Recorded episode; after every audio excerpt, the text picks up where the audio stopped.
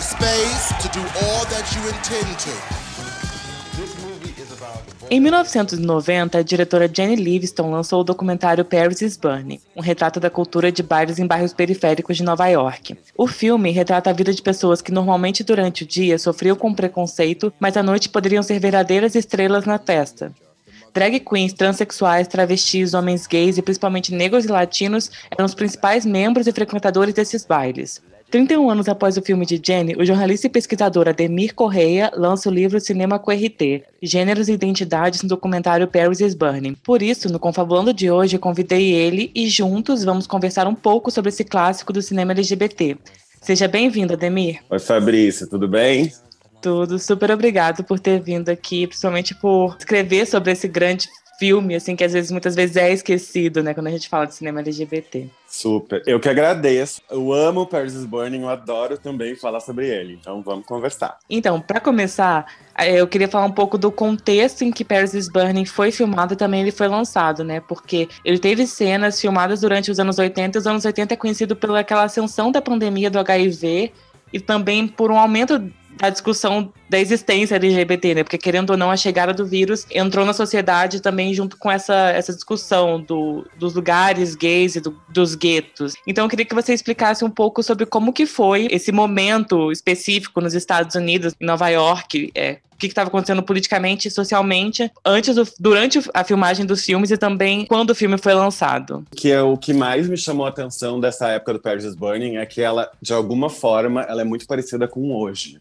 Mas naquela época ele foi realmente ele foi filmado nessas, no ballroom, né? Nessa cena ballroom uh, onde se passava esse concurso do Paris is Burning. E no momento era governo Reagan nos Estados Unidos e HIV/AIDS eram duas palavras completamente proibidas. Assim. Então é, se tinha muito nessa época artistas independentes e que estavam tentando resistir e conversar sobre isso, né? A, para quem não lembra, uh, esse momento do HIV/AIDS era conhecida como câncer gay, né? Então, assim, era super estigmatizado. É, todos os tratamentos tinha toda uma questão de pesquisa uh, em relação a esse problema, em que os tratamentos estavam assim, eles eram o governo era contra, mas ao mesmo tempo os ativistas é, lutavam a favor para que as pesquisas fossem feitas, para que as pessoas fossem tratadas, para que elas tivessem uh, uma qualidade de vida que elas mereciam ter e o filme ele, ele é exatamente desse momento assim o que para mim é muito uh, importante do Paris is Burning né, nesse nesse contexto é que ele era um não só o filme mas a cultura que ele que ele que ele documenta é que era uma cultura de refúgio. Então eram pessoas que eram estigmatizadas que é exatamente o que você falou eram estigmatizadas na rua sofriam um preconceito de todas as formas sofriam um preconceito uh, por existir e o Paris is Burning, ele era... O filme mostrou esse lugar de refúgio, esse lugar das houses, em que as pessoas se encontravam, encontravam afeto, que é muito, muito semelhante ao que a gente discute hoje no dia a dia, na vida e até no Big Brother. Então, assim, é, o Paris is Burning a cultura ballroom como um todo, que não começou né, nos anos 80. O filme marca essa festa específica do Harlem, em Nova York, ele traz um pouco toda essa organização dessas pessoas que muitas foram expulsas das famílias, muitas é, foram estigmatizadas na rua, não tinham emprego ou tinham subempregos, mas ao mesmo tempo elas viviam essa noite, esses bailes, né, esses concursos do baile é, de uma forma muito fabulosa. Então tem uma coisa que eu acho muito lindo da, desse desse filme, da cena que ele que ele mostra é a alegria de viver e de, e de mostrar que era possível estar numa sociedade na qual essas pessoas uh, gostariam de estar, mas não eram aceitas. Então, o filme ele é sobre isso. E, claro, o contexto todo de HIV/AIDS desse momento é muito sério, porque foi uma grande, um, um momento epidêmico.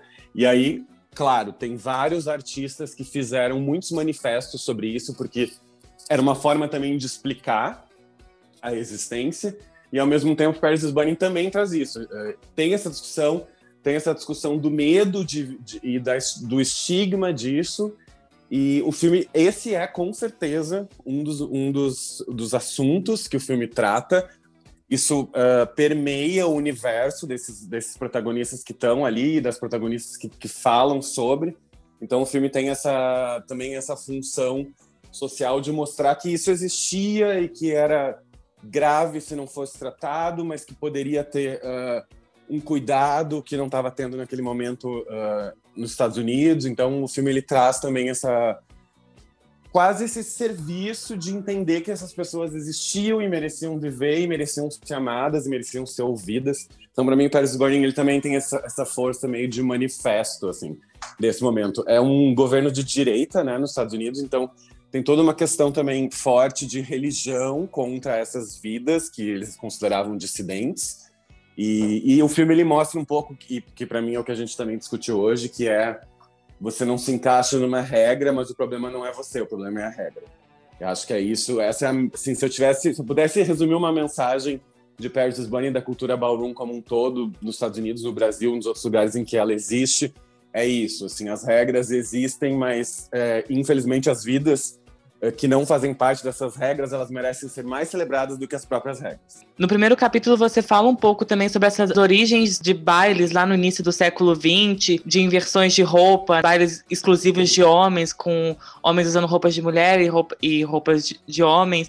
E aí eu queria perguntar o que que essa cultura de bailes ela trouxe de transgressão de gênero e também que escalas, que dinâmicas ali existiam de opressão, né? Por exemplo, quando a gente fala de latinos, negros, essa, essa coisa de querer se ser agir como figuras brancas, né, que você também pontua no seu livro, de que forma atuava essas, essas dinâmicas de transgressão de gênero e também de raça ali dentro dos bailes? É, assim, ele vem, né, desses bailes de inversão, que eram essas, essas experiências de crossdresser, geralmente ligadas num primeiro, um primeiríssimo momento a homens uh, cisgêneros heterossexuais brancos, é, numa época em que isso era proibido, e isso foi evoluindo para esses bailes em que os concursos, né, que essa ideia de passabilidade, de você passar uh, como outra pessoa, é, ele evolui para esse momento em que, e aí o Paris Burning deixa isso muito claro, nesse momento em que você discute gênero, identidade fluida, orientação, desejo através da vivência. Então, assim, o que para mim é muito claro no filme, né? Minha pesquisa é, de mestrado, eu tentei mostrar isso. Eu fui até lá pegar esses textos, entender esse contexto. É, era para mostrar que assim você tem mulheres, uh, mulheres uh, latinas, mulheres negras, mulheres uh, que, que se colocam, se identificam como mulheres trans e o fato delas existirem trouxe também grandes questões teóricas, por exemplo, a teoria queer, né, que tem que a gente discute hoje e que no Brasil é, ela já está bem uh, bem dentro do, da discussão acadêmica. Ela vem um pouco desse momento, ela vem, ela começa um pouquinho antes, mas no, no Paris Burning ela está muito clara essa discussão do gênero, da construção do gênero, da construção do que é ser homem ou mulher, ou da construção do desejo. E esses, essas, essas drag queens, essas mulheres que estão, principalmente mulheres, né, que estão no Paris is Burning, elas mostram essa teoria na prática. Então, elas falam sobre isso, elas falam sobre cirurgias, elas falam sobre construção do corpo, elas falam sobre aceitação. E aí tem uma coisa que também é muito clara, né, e e o filme mostra isso com muita exatidão, é você tem um, um buraco de representatividade e de representação que num primeiro momento me chamou muito a atenção, que é essas mulheres, elas estão, elas, é, os exemplos que elas têm são de ídolos e atrizes e cantoras que não as representam. Mas aí você, a gente começa a perguntar, nossa, por que, que elas gostariam de ser a Marilyn Monroe? Aí você começa a entender que o cinema hollywoodiano não tinha outra pessoa na qual elas poderiam se espelhar. E eu acho que esse também é uma, da, uma, das, grandes uma das grandes contribuições desse filme, de mostrar que é isso, assim, existe esse lugar de representatividade, existe esse lugar de representação e existe esse não lugar. Então, e, e é sobre esse não lugar que Paris is Burning ocupa. Assim, ele está mostrando que essas pessoas também existem. E essas pessoas, elas dentro, a gente está falando de um filme, né? Estou falando exatamente do Paris is Burning, um filme, não do Paris is Burning só o baile. Ele mostra lugar, assim, não existem essas outras essas pessoas que não fazem parte desse padrão hollywoodiano em outros lugares. Então, ela, e aí você entende por que, que elas buscam coisas uh, que elas acham que as representam porque elas também não têm outro exemplo de representação. E aí, isso, se a gente levar para a vida, é isso. Eu quero ser algo que é, dificilmente conseguiria alcançar, mas eu não tenho nada que, na qual eu me espelhe, na qual eu consiga me encaixar. Então, acho que essa. E não se encaixar no sentido de norma, mas me encaixar no sentido você é igual a mim e tá tudo bem. Sim, e essa questão das estrelas com pessoas LGBT, a, o Richard Dyer tem um texto que ele fala sobre isso, a Judy Garland, né? Por que, que ela é tão querida e pela fragilidade dela, e por isso que ela é um grande ícone gay, né? Então acaba que naquela época, pela falta de ícones gays, né, assumidamente LGBTs, as pessoas se conectavam um pouco com essas pessoas poderosas e frágeis, né? Que também tem essa dualidade desse, desses personagens dentro do ballroom. É, é, a Judy Garland ela representa exatamente isso, né? Ela é uma, ela é uma grande estrela hollywoodiana e que ela mostrou algo que não era possível no momento em que Hollywood mostrava pessoas perfeitas. Então, de alguma forma, toda a comunidade se identifica com esses percalços que ela vive, porque de alguma forma ela também está discutindo esse não encaixar né, dentro de uma sociedade. Então é isso, ela é uma atriz perfeita dentro de um filme, mas ao mesmo tempo ela é uma mulher que sofre coisas e passa por coisas, e isso traz ela mais próxima da realidade. E por isso que eu particularmente acho ela muito importante nesse momento. É, a morte dela é um dos marcos né, da, da, do surgimento aí de, de todas as revoluções e, e da questão uh, do, das riots e, do, da busca de direitos, da busca de igualdade.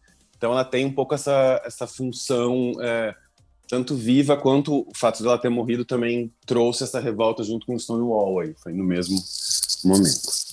Sim, e como ele serve de referência, né, para essas pessoas dentro do Paris is Burning ou dentro do ballroom, né? Quantas gírias ali, né? Ser uma amiga de um amigo de Dorothy, né? Quantas gírias que não foram perpetuadas por conta da de Garland também. O Paris is Burning foi um filme enorme, ganhou prêmio quando foi lançado e tal. E aí eu queria saber se existe uma diferença dos bailes antes e depois do Paris is Burning. E como que foi esse segmento depois do documentário ser lançado, como ficaram essas pessoas, como ficou essa cultura, como a, a, sociedade enxergou, né, também o filme quando foi lançado. É, assim, o filme ele foi, ele foi, ele ganhou no Festival de Sundance, ele ganhou o TED Awards do Festival de Berlim e ele é um filme que teve uma um empurrão aí de lançamento do David Byrne, então ele chegou né, em, nos lugares e era um filme que ele era, ele foi muito transgressor, uh, não exatamente como um objeto do filme, mas por mostrar algo que as pessoas não tinham exatamente visto. Existe um outro filme que é o The Queen, que é anterior, que mostra esses primeiros bailes, que mostra a Crystal LaBeija, a Pepper LaBeija, uh, ainda jovens. Esse filme, ele é um filme perdido, um filme que é difícil de encontrar, então, Paris is Burning é um filme que chegou num lugar, é, ele chegou na, em uma grande quantidade de pessoas. O que, aconteceu depois, né? O que aconteceu também durante? É, a gente tem, claro, você está falando de vidas que, uh, expectativas de vida, uh, de vida muito baixas. Então, muitas das protagonistas desse filme morreram, algumas durante o filme. É, o que aconteceu com essa cultura né, do ballroom, essa cultura do, do voguing, é, ela foi apropriada. Então, ela é uma cultura que veio uh, de uma apropriação dessas imagens de revista, né, através da dança. Ao mesmo tempo, ela recebeu uma apropriação do Malcolm McLaren, recebeu uma apropriação da Madonna, que levaram um pouco desses protagonistas para o seu trabalho, mas, logicamente, eles estavam dentro de uma, de uma indústria de massa e aos poucos essas pessoas deixaram de ser novidade e quem apropriou-se dessa cultura manteve esse esse status, né, de sou dono dessa ideia, que é um pouco a apropriação do pop, né? Não aconteceu exatamente com Paris Burning, mas é um pouco só com Paris Burning, mas é um pouco o que acontece no pop, né? Eu me aproprio de uma ideia e ela passa a ser minha e o, o mundo pop lida um pouco com isso, né? Eu resolvo fazer um clipe de uma cultura da qual eu não faço parte, e aí esse clipe se torna o meu trabalho dentro do mundo pop. O, isso aconteceu né, com, com o Vogue no Paris Burn, a coreografia da Madonna, para quem lembra, que é um dos movimentos mais icônicos da carreira dela, não o único, mas é muito icônico. O Deep in Vogue, que é o clipe do Malcolm McLaren, que tem o Willie Ninja no clipe, que é uma das, uma das mothers uh, do Paris is Burning, dança nesse clipe, então você começa a ver o próprio. Ele tem um final, né, do filme, que mostra anos depois, ele explica um pouco o que aconteceu com algumas dessas protagonistas. E aí, claro, você tem mortes, mortes violentas, porque o clipe fala do assassinato dessas pessoas que estão ali dentro dessa, dessa, dessas cenas, e você fala de pessoas que sobreviveram a isso, sobreviveram a isso também artisticamente. E logo depois, claro, isso foi mudando um pouco é, o espectro. O, o, finalzinho do filme conta um pouco isso, que os bailes diminuíram um pouco a sua importância como cultura, foram apropriados para outros lugares, então tem bailes beneficentes que discutem, que arrecadam valores uh, para pesquisa de HIV AIDS, aí tem bailes em outros lugares que não eram os lugares onde eles inicialmente foram pensados, então ele começa ampliar o seu espectro e ao mesmo tempo ele começa a trazer outras pessoas dentro dessa cultura que em princípio foi criada, que é exatamente o que você falou ali no início, por pessoas uh, negras e latinas, no caso do Paris Burning do bairro do Harlem, em Nova York, drags, uh, transexuais, gays, a sigla como um todo.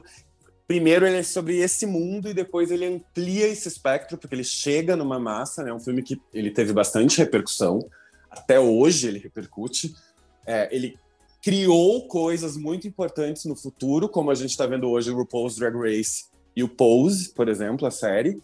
Então ele vem essa para mim essa é a grande importância do filme. Ele não é um filme sozinho, ele não fez isso, né? Essa toda essa essa cena que trouxe esse que fez que sofreu toda essa evolução. Acho que sofreu não é a palavra, mas teve essa evolução e ao mesmo tempo Persis Bunny contribuiu muito com isso. E claro, levantou muitas questões que a gente discute hoje, de liberdade, de liberdade de existência, de local de fala, de refúgio, de acolhimento, de sair do armário, eh, de passabilidade, que é você se mimetizar em sociedade é, como, sei lá, mimetizar-se como um heterossexual sendo gay, ou e aí você tem várias discussões sobre colorismo, são várias discussões que Paris is Burning, por ser um filme, por ter chegado em alguns festivais, levantou e que a gente discute até hoje.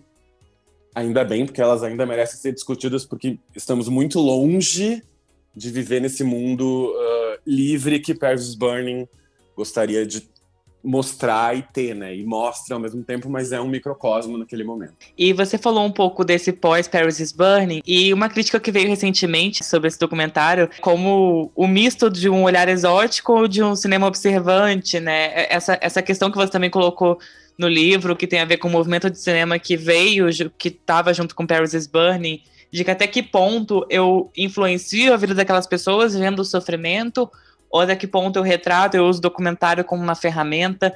Então, para você, qual que é, se existe algum limite, né, quando a gente está fazendo um documentário LGBT sobre pessoas marginalizadas, e como que o Paris is Burning se comportou, né? Como que, como que essa diretora, como que a Jenny se comportou nesse, nesse durante nesse pós Paris is Burning também. É, na época muito se questionou porque a Jane não era exatamente uma mulher que poderia retratar esse universo é, e ao mesmo tempo tem toda a história do cinema e a história do desde a movimentação de câmera cinematográfica que é um olhar masculino sobre o mundo e a forma como as mulheres são retratadas no cinema é, ela também trouxe isso no Paris is Burning dentro dessa herança cinematográfica de como fazer um filme, nessa parte técnica do filme, de como a câmera mostra uma personagem feminina e um personagem masculino. Então tem essa discussão, sim.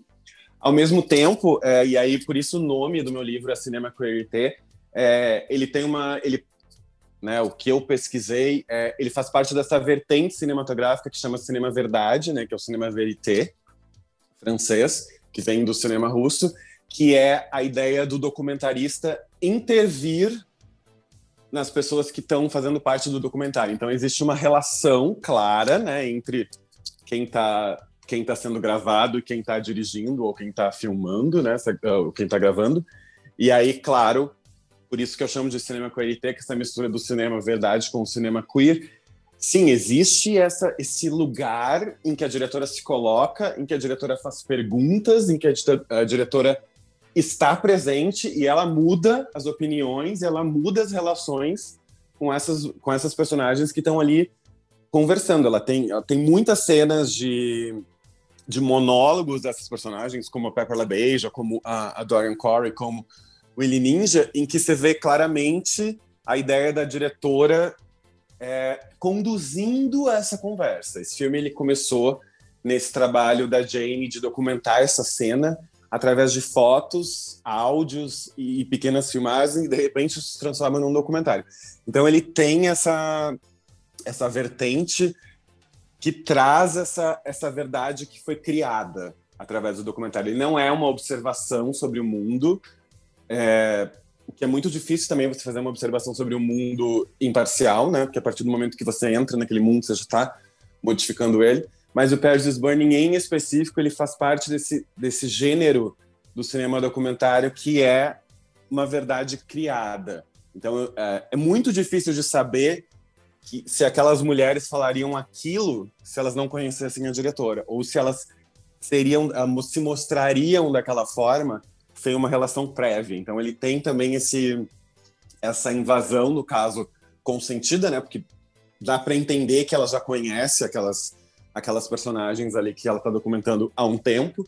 E aí você entende depois, quando você começa a ler sobre o Paris Bunny, uh, anos depois você entende que ela já estava fazendo essa pesquisa. Então, quando o filme começou a ser, quando ela começou a captar essas imagens, essas pessoas já eram conhecidas dela.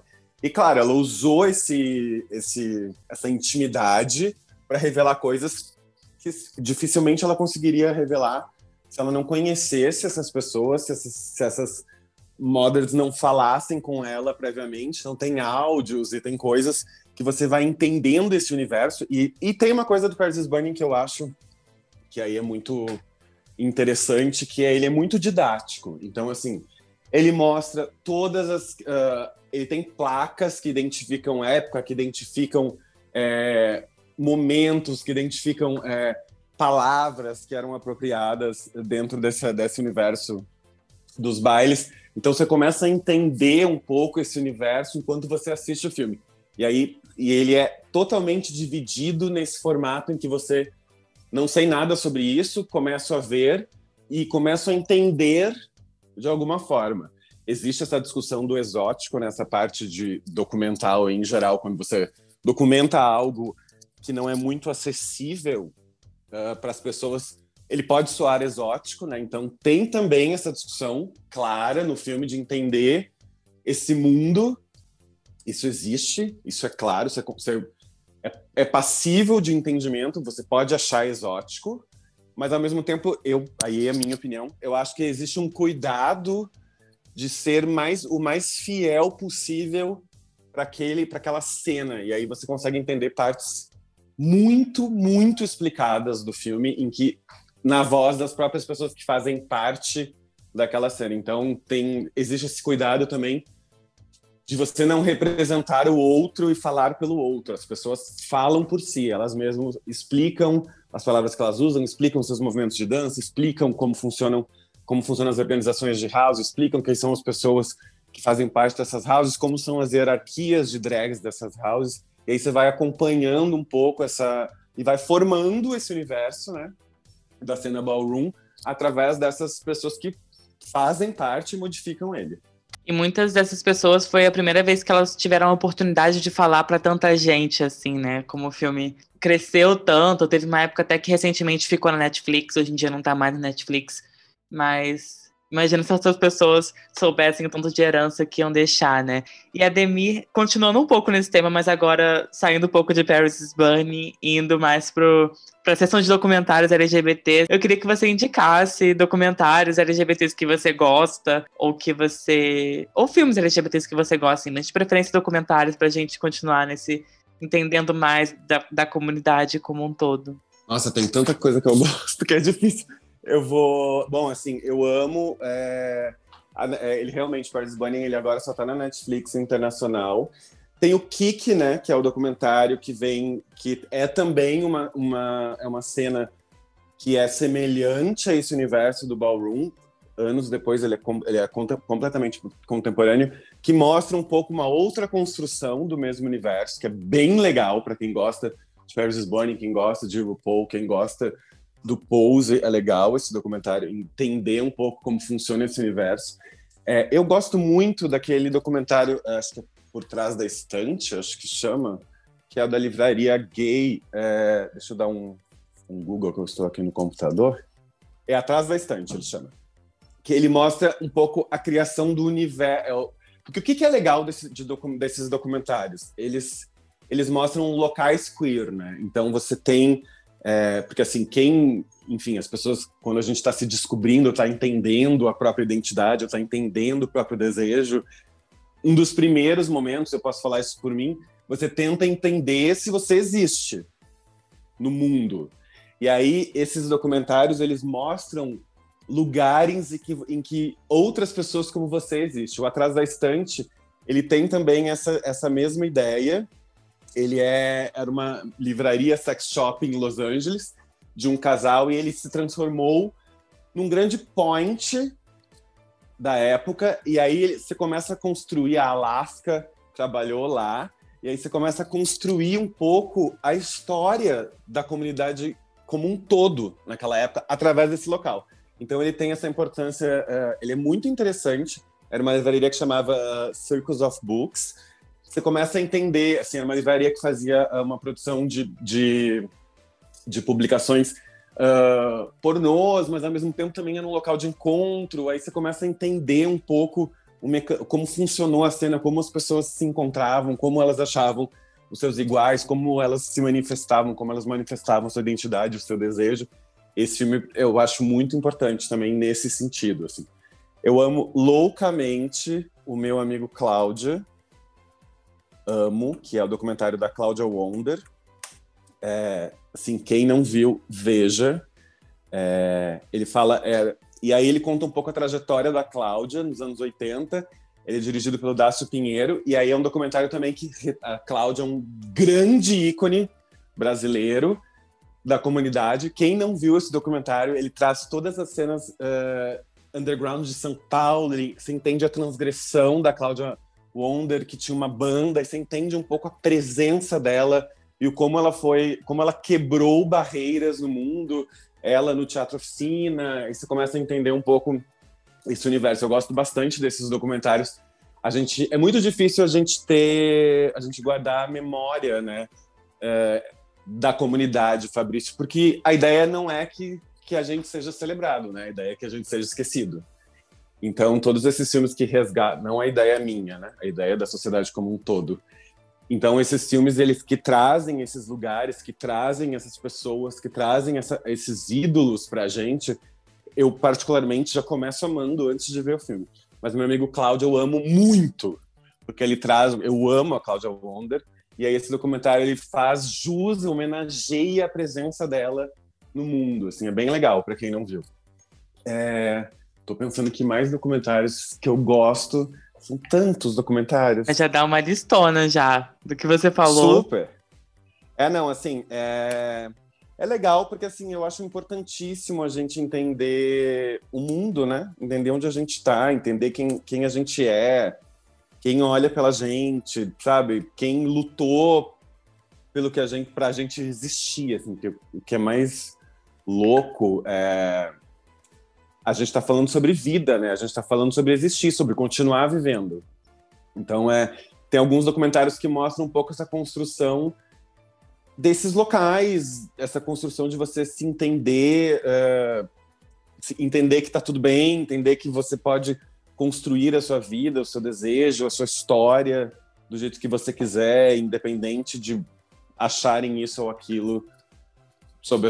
E aí, isso é muito legal, e tem muitos documentários que trazem isso. Tem o documentário da Revolta do Stonewall, né, para quem conhece, é... ele chama A Revolta do Stonewall, de 2010. É legal, mostra um pouco o surgimento aí do, do movimento, que, que é um, um dos marcos né, do surgimento do movimento LGBT nos Estados Unidos, a partir do Stonewall, que era um bar que, que teve toda uma questão de é, confronto com a polícia, que foi no mesmo, na, foi também na noite da, da morte da Judy Garland, logo depois, né? Então é legal também para quem não conhece essa história. É, eu estou pensando, tem o documentário da marcha, pelo amor de Deus, amo que é Morte e Vida de, de Marsha P. Johnson, que é do tipo a mãe da nossa vida, a pessoa que lutou, foi morta, tá, assim, num crime que ninguém conseguiu entender, ninguém conseguiu investigar, ninguém estava afim de investigar, uma das pessoas mais importantes no movimento LGBT uh, que ia mais no mundo. Esse documentário, eu, ele estava na Netflix, eu não sei se ainda está. Eu acho que ele tá, porque ele, eu acho que ele é, ele é, original de lá, eu acho. Eu acho que sim. É. Esse documentário é bem, bem, bem interessante. Mostra um pouco a vida dela, as pessoas que conviviam com ela, o que, que ela, a importância da presença dela no mundo, na comunidade, toda, o, o quanto ela acolheu as pessoas naquele momento, porque a gente tem também discussões dentro da própria sigla, né? que é pessoas de cada letra e as suas grandes as suas lutas, né? As lutas são diferentes. Então, ao mesmo tempo que você está lutando por uma igualdade de direitos para um casamento, você está lutando, outra parte da sigla está lutando pela por viver. É muito importante revisitar, né, essa história LGBT que existe muito o apagamento, né? Então a gente cresce sem saber.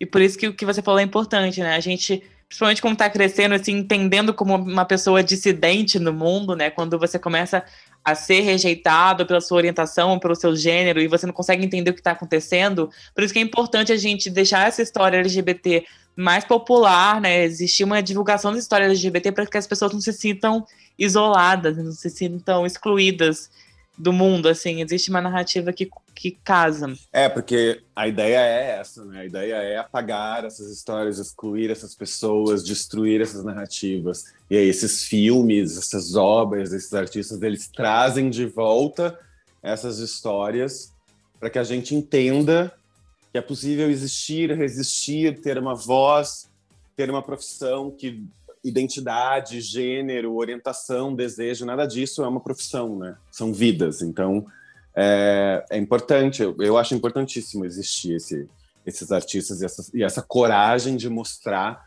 esses lugares e essas pessoas. Sim, e Ademir, para encerrar, eu queria que você falasse assim: é, já se passaram 31 anos do lançamento de Paris is Burning. E o que, que você acha que. Você já falou o legado no audiovisual, né? Pose, RuPaul, mas o que, que você acha que foi o legado desse filme para a comunidade e principalmente colocando para as pessoas periféricas que estavam ali sendo representadas, né, os negros e os latinos, e como hoje em dia a gente ainda pode evoluir, ou o que, que a gente pode aprender também com Paris is Burning, qual o legado, o que, que a gente pode aprender, o que, que precisa ainda ser superado. É, acho que ele tem. Uh, difícil essa pergunta, hein, Fabrício, mas vamos lá. Acho que ele tem uma. Ele tem uma contribuição que é, que é. Ela começa a nível pessoal, de você entender a própria identidade e entender o que você. como você está dentro do, do seu próprio universo. Acho que ele começa no universo pessoal, na mitologia pessoal, e ao mesmo tempo ele estende essa ideia para as pessoas que fazem parte do seu círculo. Então ele cria, ele para mim ele é muito importante que ele começa do particular e ele cria um mundo em que é possível viver. Então se eu me identifico, a forma como eu me identifico não me retira de um mundo. Existe um mundo. É, o mundo só não é tão inclusivo quanto ele deveria ser, mas a culpa não é de quem não está incluído, a culpa é de quem exclui. Então acho que o, é, o Paris is Burning ele traz um pouco essa essa ele explica um pouco esse universo que é nossa, eu estou eu estou sofrendo, eu sou excluído, as minhas escolhas me levaram para esse lugar. Só que o mundo é desigual. Não, é, o fato de eu ser dissidente não fui eu que me tirei desse local, fui retirado. Então, é, o fato de você, sabe, minorias, comunidades que são excluídas, identidades que são excluídas, é, elas não são excluídas.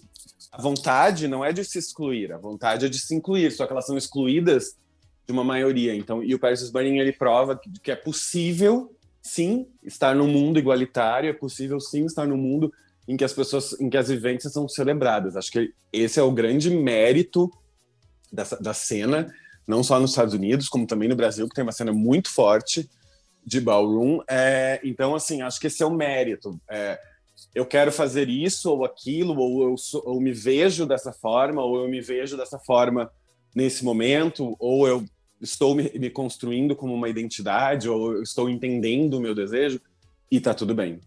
E tá tudo bem porque é possível que você tenha essa evolução de si mesmo. É, e isso, e aí é claro, ao mesmo tempo ele alerta, você está dentro de um universo é, que te protege, né? A cena ballroom ela também tem essa, essa importância, os locais queer em geral eles têm essa importância do encontro, da proteção, do refúgio, porque a gente está dentro de uma sociedade que lida com preconceito de todo de todo tipo. Então, é claro, esses locais eles também protegem essas, essas vidas, protegem essas pessoas do mundo no qual elas não são aceitas. Então, acho que essa é a grande uh, proposição do filme e ela é totalmente atual. E é, é por isso que o filme ainda existe, ele ainda faz sentido, ele ainda cria é, outras, outros produtos. O Pose, ele também tem uma discussão muito parecida. A primeira temporada do Pose tem alguns diálogos que são muito parecidos com Paris Burning. Você consegue entender um pouco que a primeira temporada eles explicam exatamente o universo né, dos drag balls. Então você consegue entender como ele funciona e você consegue entender um pouco os locais em que ele se aproxima do Paris is Burning, porque ele está discutindo um pouco a mesma cena. O RuPaul, dentro de uh, as runaways do RuPaul, algumas coisas que, que a RuPaul fala uh, nos episódios, tem a ver também com esse universo do Paris is Burning. Toda a parte de reading tem a ver com Paris is Burning. Toda a parte de entender essas, essas pessoas essas mulheres, essas, uh, esses, essas transgressões pessoais também tá num reality show que hoje faz parte do, da VH1. Então, acho que essa é a importância também do Paris Burning de ter retratado esse universo naquela época. E por isso também ele faz muito sentido hoje. Por isso que eu lancei esse livro só agora, porque veio do meu mestrado, mas também faz muito sentido ele existir hoje. E, Ademir, para encerrar, como que as pessoas fazem para encontrarem seu livro? Pode falar um pouco do livro também? Bom, é um, esse livro são quatro anos de pesquisa, né? Eu fiquei quatro anos pesquisando ele.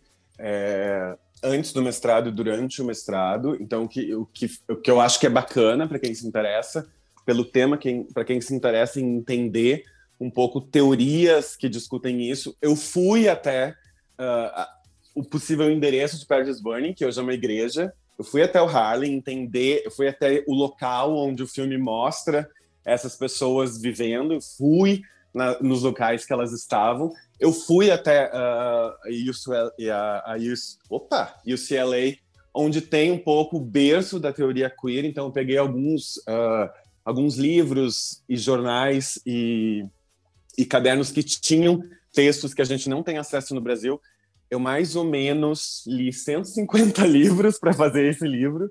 Então, é, eu tenho muita coisa traduzida que ainda não existe no Brasil, que discute um pouco essa, essa ideia das identidades, a ideia da fluidez, a ideia da construção do corpo, a ideia da construção do gênero, a ideia da construção da identidade, ideias de desejo e coisas que a teoria queer veio conversando aí com a gente até hoje. Então, eu tenho muitos textos que são inéditos em português, que eu traduzi do inglês. É, tem muita coisa que é interessante para discutir um pouco. É, lógico, é um trabalho que começou acadêmico, né? Ele teve uma edição para se transformar num livro, mas é interessante a gente entender um pouco como que se discute essa teoria. Uma teoria que é nova, relativamente, dentro de uma teoria acadêmica. Então, ela é ainda muito, uh, ela está muito em evolução, então, o que a torna também questionável. Mas, ao mesmo tempo, ela vai discutindo um pouco as vivências ela, ela traz outras personagens que não estão exatamente no Paris is Burning, como a Divine, que muita gente ama, e eu particularmente sou apaixonado pela Divine. A Divine é muito importante dentro do universo queer, ela dentro dos filmes do John Waters, que não são documentários, por isso não citei. Ela é uma drag que faz personagens femininos, então ela tem um pouco essa importância de mostrar essa construção da performatividade do gênero, que é essa discussão que a gente está até hoje aí é, evoluindo. Então tem, ela discute também a teoria queer discute a Vênus extravaganza que está dentro do Paris is Burning. Você começa a entender um pouco os universos e, e, as transgressões dessas pessoas. E aí o que é muito legal e aí eu trago isso também no livro é a teoria queer ela surgiu a partir de experimentos e a partir de vivências e essas e essas vidas muitas delas estão ali no Paris is Burning. E aí é claro é uma teoria que veio depois da prática. Então você começa a entender um pouco o universo, se encontrar, encontrar outras pessoas, entender um pouco as discussões, entender tudo que a gente discute hoje. Às vezes a gente até Eu tenho muito cuidado para falar em coisas como local de fala e acolhimento, palavras que a gente transformou e expressões que a gente transformou em corriqueiras, mas às vezes a gente não tem a total noção é, do que elas representam. E isso não é um problema, desde que a gente esteja aberto a entender. E o filme ele traz isso, o livro traz isso, a história da teoria queer discute isso, reconstrói partes dessa dessa história, traz essas vidas uh, celebradas aí que são muito importantes. E aí é isso. Você imagina a importância de você ser uma pessoa que mudou a forma como se discute a identidade. É muito, é muito incrível. Eu tenho muito essa percepção, assim. Quando eu penso na Divine, penso na Venus Extravaganza, penso na Pepper LaBeija, penso na Octavia Saint Laurent, eu vejo pessoas que discutiram a forma como eu vivo, como eu posso viver e o que eu posso querer, e o que eu posso desejar e o que eu posso ser. E isso é uma importância monumental, porque elas, a forma como elas viveram, mostra que eu posso viver. E onde o pessoal pode comprar o livro, se quiser? Ele vai, ele está chegando, né? Está na pandemia, então ele está chegando devagarzinho nas livrarias. Ele vai ter em alguns, ele vai ter no site da editora, que é a Paco Editorial. Nesse momento, ele está à venda na Barra Funda Autoral, que é uma loja pop-up aqui de São Paulo, com toda a renda revertida para o CATS, que é o coletivo de artistas transmasculinos.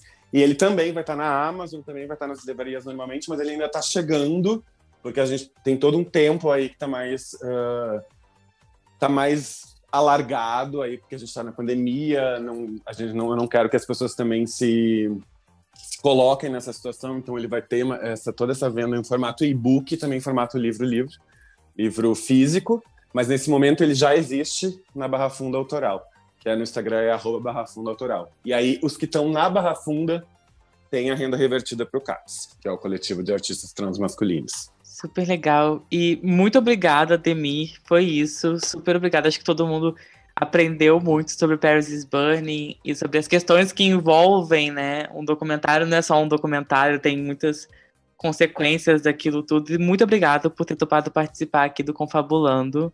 Eu que agradeço, eu adoro Confabulando. E assim, queria só te dizer que o, o fato da Paris is Burning existir permite que a gente esteja fazendo essa conversa. Então é lindo. É isso, pessoal. A gente é o Confabulando Pod. Então, para seguir a gente nas redes sociais, é arroba Confabulando Pod no Instagram e no Twitter. E até semana que vem com mais um episódio. Tchau, tchau.